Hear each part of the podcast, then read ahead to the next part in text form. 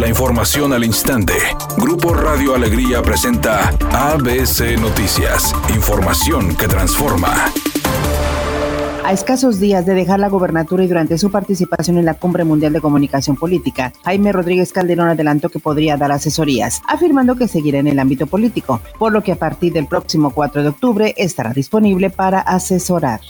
Durante su tercer informe de gobierno, el alcalde de San Nicolás de los Garza, Seferino Salgado Almaguer, destacó una mejora y la atención prioritaria a diferentes temas como inundaciones, vacunación por COVID y obras públicas, incluyendo el programa sobre inspección en las zonas con mayor cantidad de robos y percances.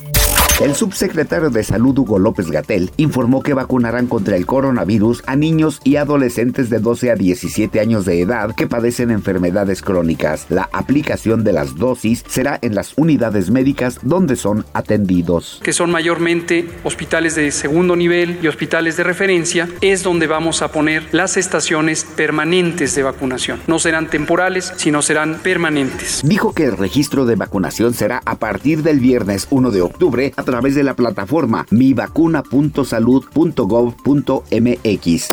Editorial ABC con Eduardo Garza. Los sobrinos de Manuel González, el exsecretario general de gobierno, son unos desgraciados. Así lo dijo textual el gobernador electo Samuel García, al denunciar que están involucrados en un fraude por 520 millones de pesos en contra del Isteleón. Los familiares de quien fuera el número 2 de la administración del Bronco serán denunciados penalmente por el próximo mandatario estatal. Panteras sigue con el invicto en la NFL luego de vencer a los Tejanos de Houston. El equipo de Carolina venció 24 a 9 a los Tejanos para llegar a una marca de 3 a 0 que no conseguían desde el 2015.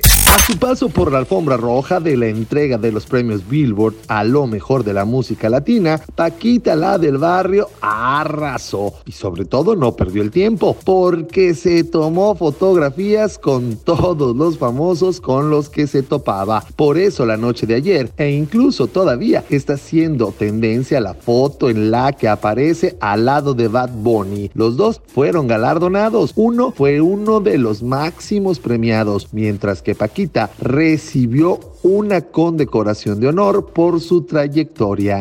Es un día con escasa nubosidad. Se espera una temperatura máxima de 30 grados, una mínima de 24. Para mañana sábado se pronostica un día con cielo medio nublado, una temperatura máxima de 30 grados, una mínima de 16. La actual en el centro de Monterrey, 26 grados. ABC Noticias, información que transforma.